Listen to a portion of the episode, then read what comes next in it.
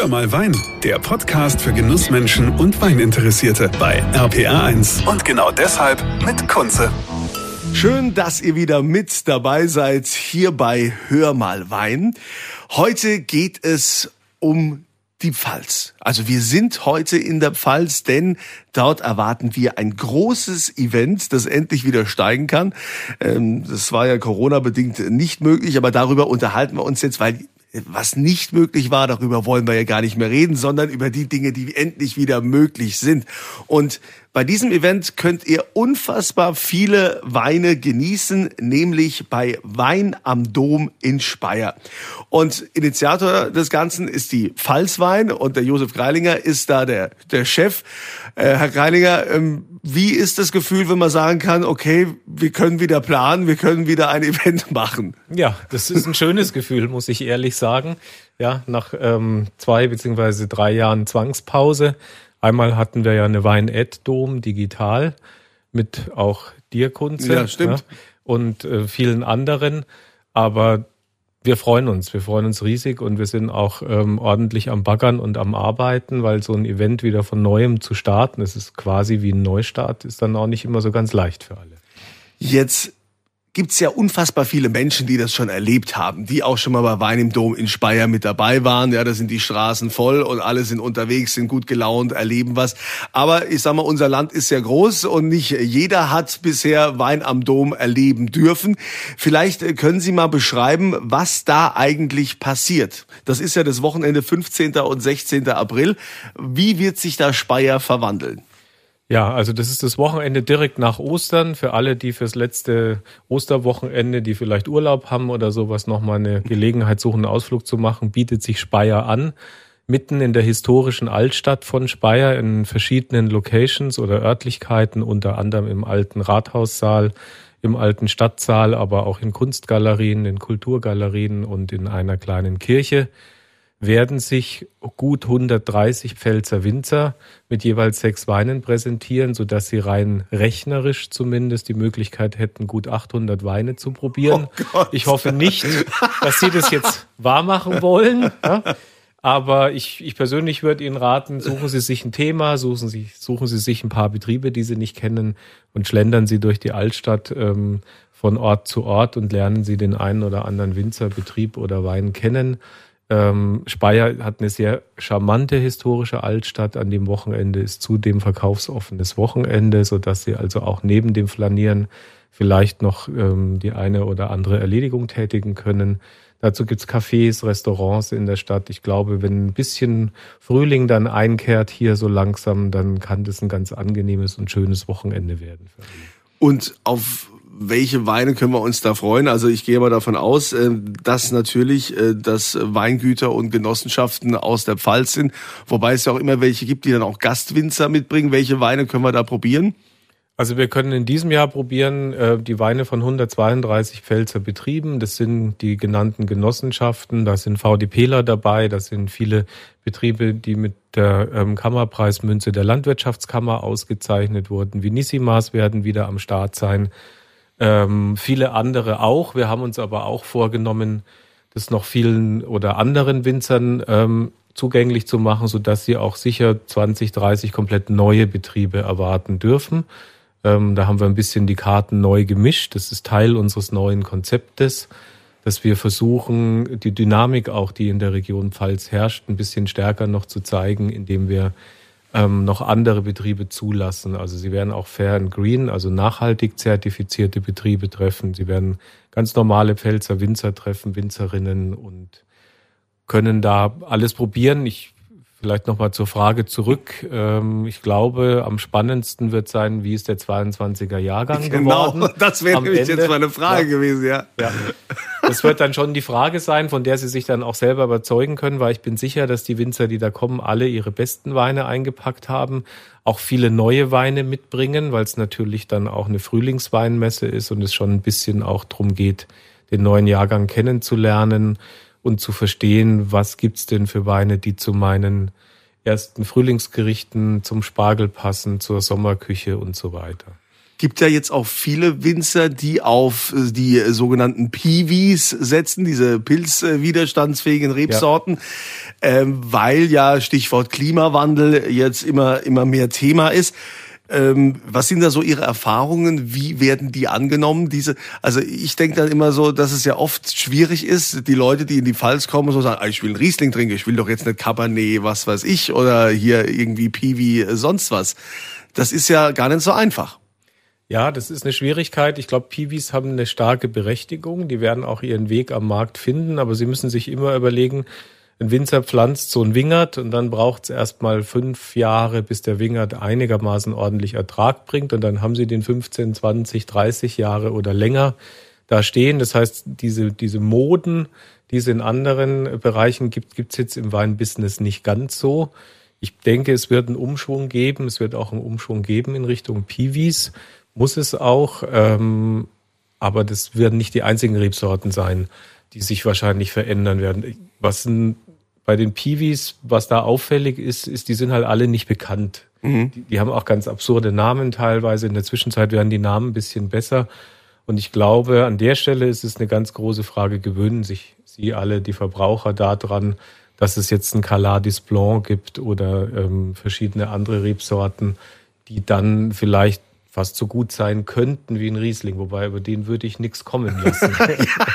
ja, das ist schwierig auch, ne? Und was ja. der Bauer nicht kennt. Ne? Ja. Aber ähm, es, es gibt ja jetzt äh, rund, bei, rund um Wein um Dom auch natürlich so ein entsprechendes Programm. Es gibt ja auch gewisse Show-Acts und Momente. Was, was kann man da erleben? Was habt ihr da euch vorgenommen? Also wir haben uns vorgenommen, die Besucher ein bisschen stärker an die Hand zu nehmen, weil ich glaube, wenn sie jetzt dann mit ihrem Ticket ausgestattet ihr Glas in der Hand und den Katalog vor sich haben und dann die 800 Weine oder 132 Betriebe sehen, dann wissen sie jetzt nicht unbedingt, wo sie als erstes hin sollten.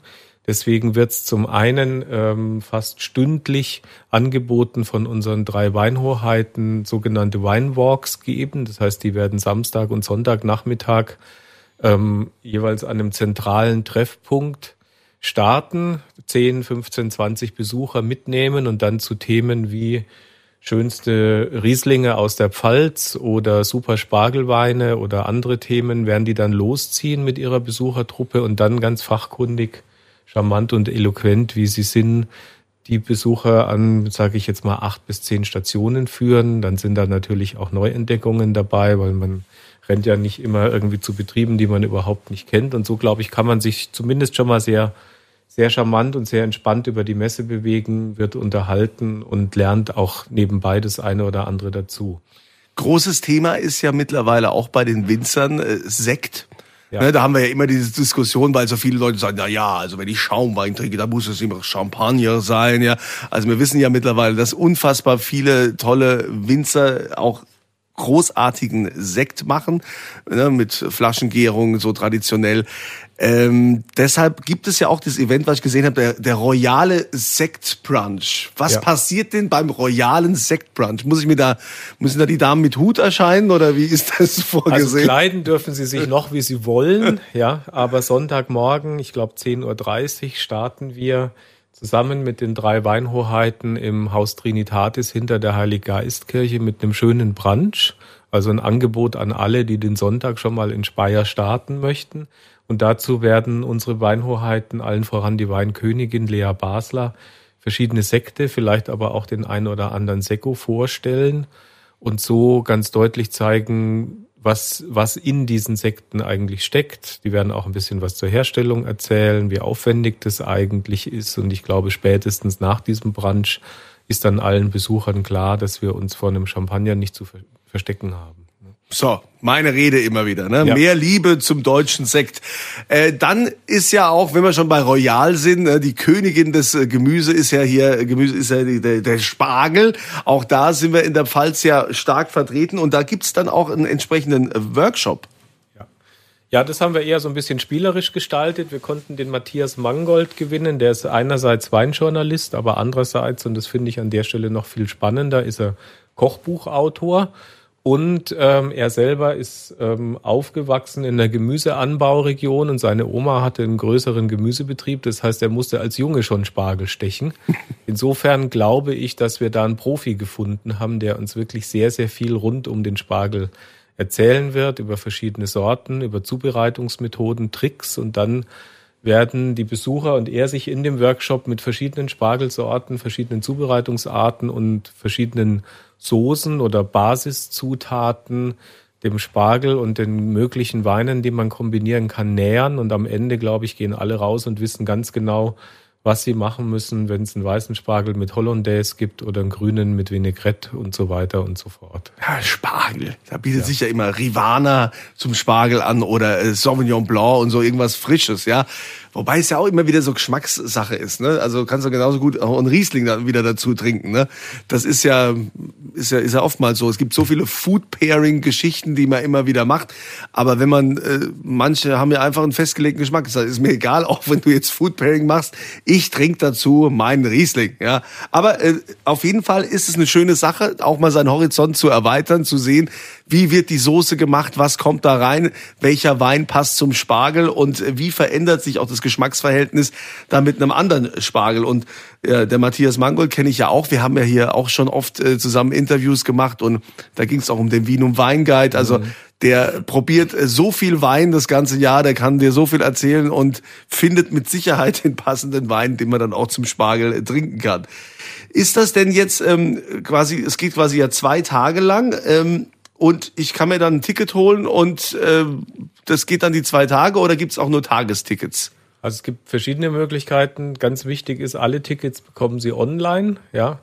Entweder bei unserem Partner Reservix oder AD-Ticket oder dann bei uns auf weinamdom.de.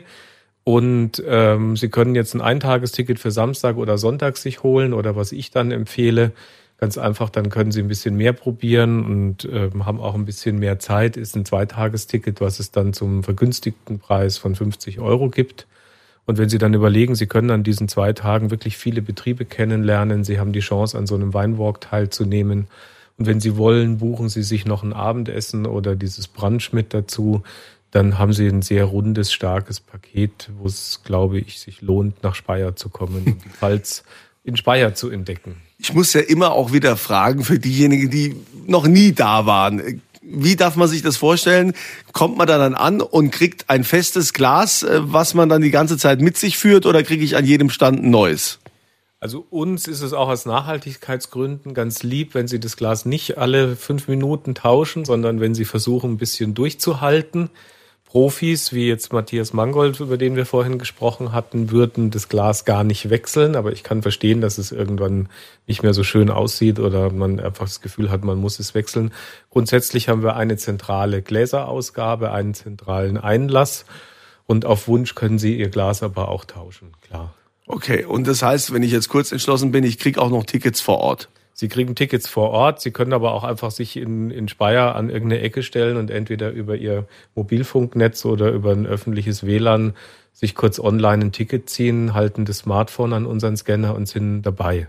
Also total, ja. total nachhaltig, total modern, ja. ruckzuck, simpel für jeden.